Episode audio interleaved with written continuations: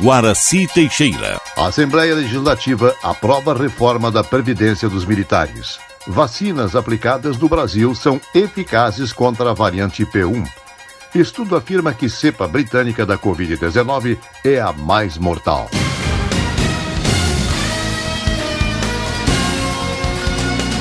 Estação da Notícia.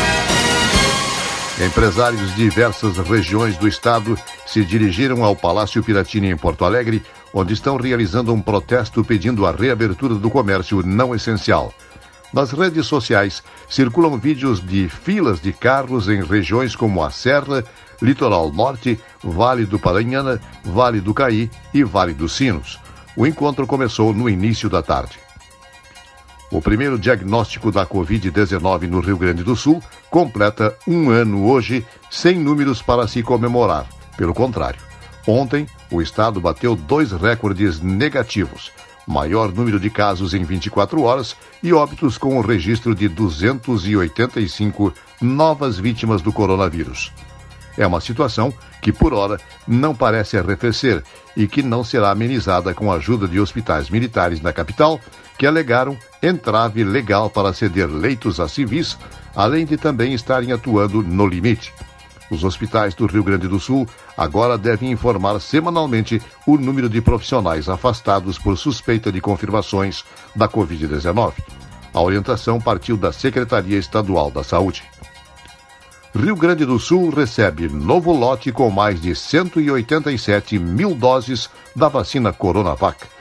Repórter Gisele Gonçalves. Mais de 187 mil doses da vacina Coronavac do Instituto Butantan desembarcaram de voo comercial em Porto Alegre na noite dessa terça-feira 9.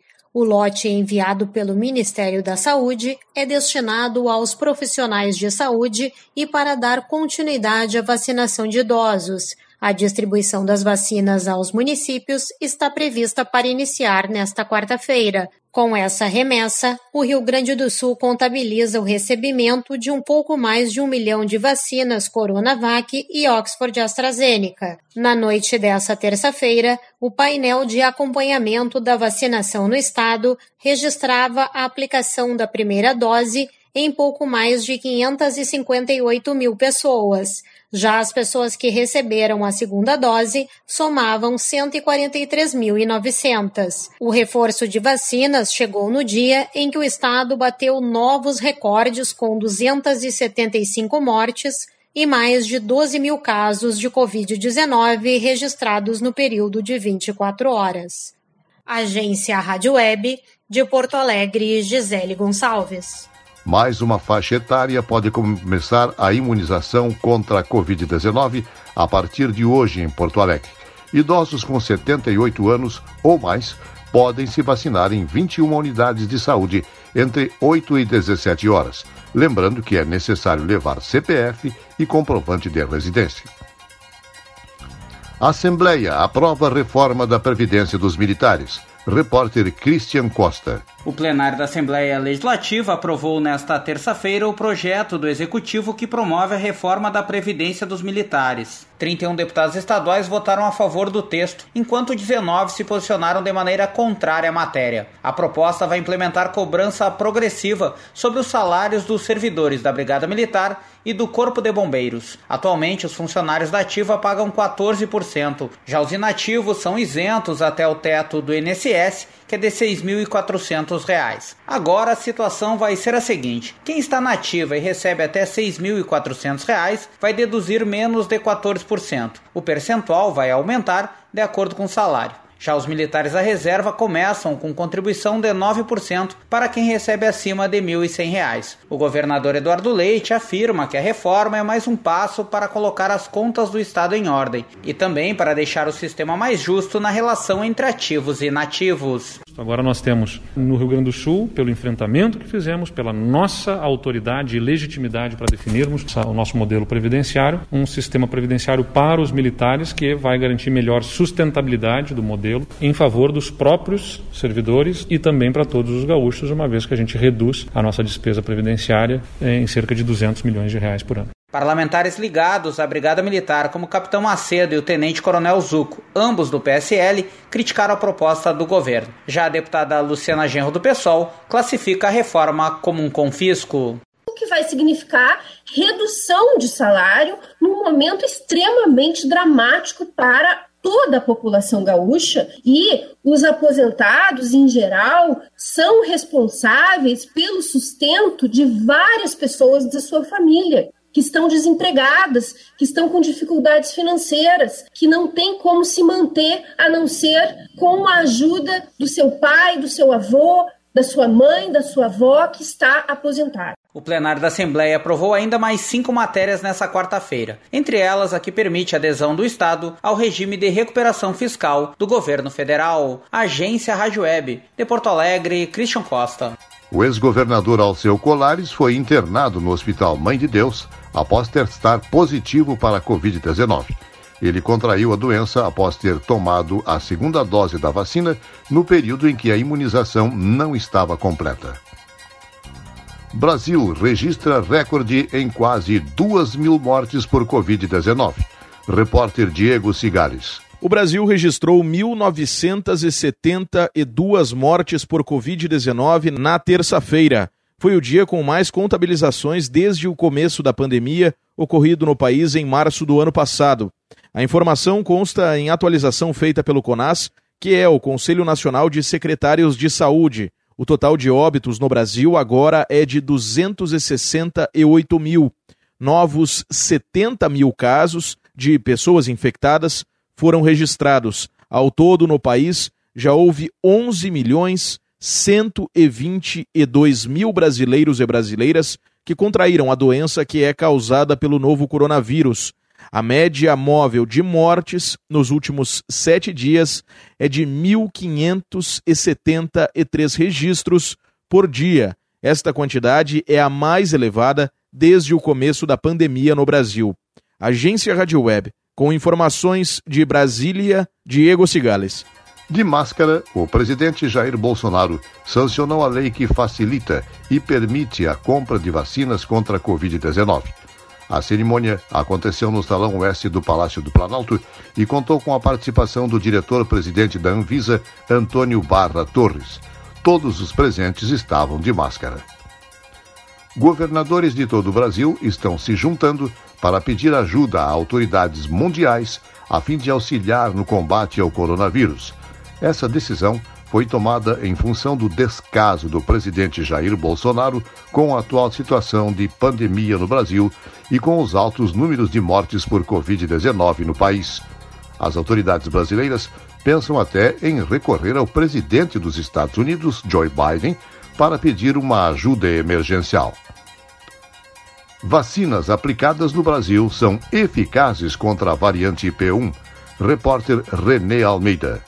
A variante brasileira do novo coronavírus, surgida em Manaus e chamada de P1, é considerada mais transmissível pelos cientistas devido à maior facilidade com que ela entra na célula. Diante da nova ameaça, que preocupa não só o Brasil, mas também o mundo, surge a dúvida: será que as vacinas disponíveis por aqui são capazes de proteger contra essa nova variante? O infectologista da Universidade Estadual Paulista, Carlos Magno Fortaleza, revela o que já se sabe sobre isso. Então, nós temos informações fornecidas pelo Instituto Butantan, assim como fornecidas pela Fiocruz e pela Pfizer de que testes preliminares da produção de anticorpos neutralizantes em indivíduos vacinados demonstraram eficácia desses anticorpos contra a variante P1, que é a nossa chamada variante amazônica. Ele ressalta que ainda são estudos preliminares, mas que dão um certo alívio em relação ao perigo que a variante brasileira pode causar. O infectologista explica como é feita a pesquisa. Então, você tem que encontrar o vacinado, tirar o sangue dele, encontrar os anticorpos e desafiar os anticorpos com o vírus. Se ele destrói o vírus, aí você diz: olha, temos anticorpos neutralizantes produzidos por essa vacina. É isso que todos eles estão dizendo que fizeram. E é o que é possível fazer. Você não pode fazer um estudo com 13 mil pessoas cada vez que uma nova variante surge, né? Porque esses estudos duram quase um ano para ser feito.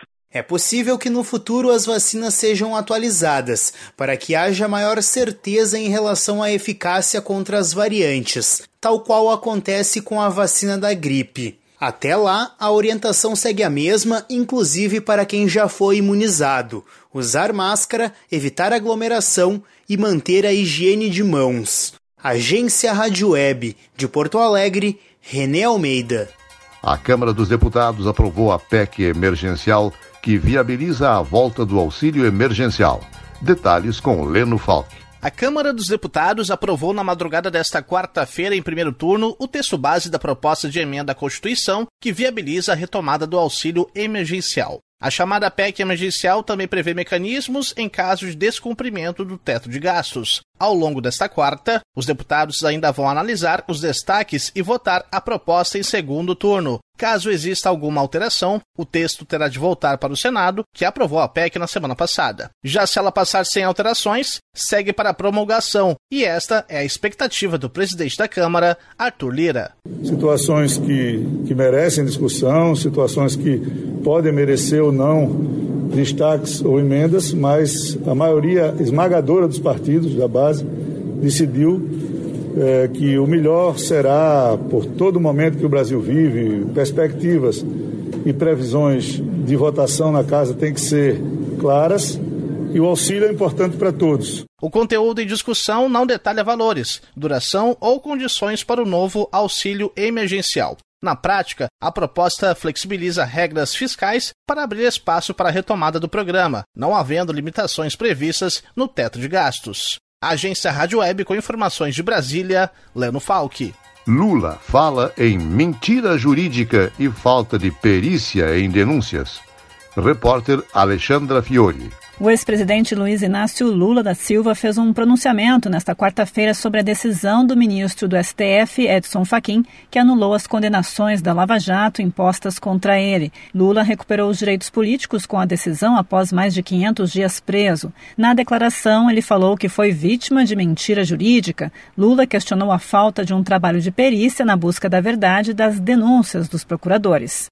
Durante longos cinco anos, amplos setores da imprensa não exigiram nenhuma veracidade do Moro, não exigiram nenhuma veracidade dos procuradores, não exigiram nenhuma veracidade da Polícia Federal para divulgar as mentiras que eles contavam a meu respeito.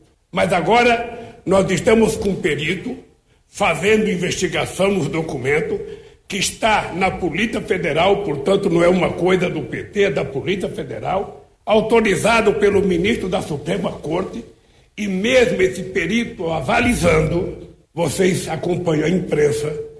E eu acho muito engraçado porque o Moro fala: não reconheço essa veracidade. Os procuradores falam: não reconheço. Mesmo tendo uma peritagem e a divulgação sendo autorizada pela Suprema Corte. No pronunciamento, Lula afirmou que sabia que esse dia chegaria e criticou os erros do juiz Sérgio Moro. Vocês estão lembrados quando eu disse que eu não trocava a minha dignidade pela minha liberdade e que não ia para casa preso porque a minha casa não era cadeia? Muita gente achou que eu estava radicalizando. E eu estava apenas dizendo o que eu sentia. Eu tinha certeza que esse dia chegaria. Esse dia chegou com o voto do Faquin de reconhecer que nunca teve crime cometido por mim, de reconhecer que nunca teve envolvimento meu com a Petrobras. E toda a amargura que eu passei, todo o sofrimento que eu passei, acabou. Na terça-feira, a segunda turma do Supremo retomou o julgamento de um recurso de Lula que pedia a suspeição de Moro, mas um pedido de vista do ministro Nunes Marques adiou a conclusão. O julgamento é para decidir se Moro agiu com parcialidade ao condenar o ex-presidente no caso Triplex. Agência Rádio Web com informações de São Paulo, Alexandra Fiore. Estudo afirma que cepa britânica da Covid-19 é a mais mortal. Direto da Rádio França Internacional, Silvano Mendes. Um estudo publicado pela revista científica British Medical Journal traz novas descobertas sobre a variante britânica da Covid-19. Já se sabia que a cepa identificada inicialmente no Reino Unido é mais contagiosa que as formas convencionais do coronavírus, mas o estudo aponta que a variante britânica também pode ser muito mais mortal que as demais. O estudo comparou o índice de mortalidade dos indivíduos infectados pela nova variante da Covid-19 com as pessoas infectadas pelas outras cepas. Os pesquisadores constataram que a taxa de mortalidade dos portadores da variante britânica é bem superior à dos demais doentes. A variante britânica seria, segundo o estudo, entre 30% e 100% mais mortal que as demais. Rádio França Internacional em parceria com a agência Rádio Web. Estação da Notícia, um serviço jornalístico da Rádio Estação Web Noticiário Geral da Agência Rádio Web. Redação de notícias, Janaína Sabrito e Rogério Barbosa. Nova edição amanhã, às 18h45. Fique agora com Estação da Música. A partir das 21 horas, jornada esportiva para Grêmio e Ayacucho, do Peru, pela Copa Libertadores, com a equipe Bola na Rede. Boa noite.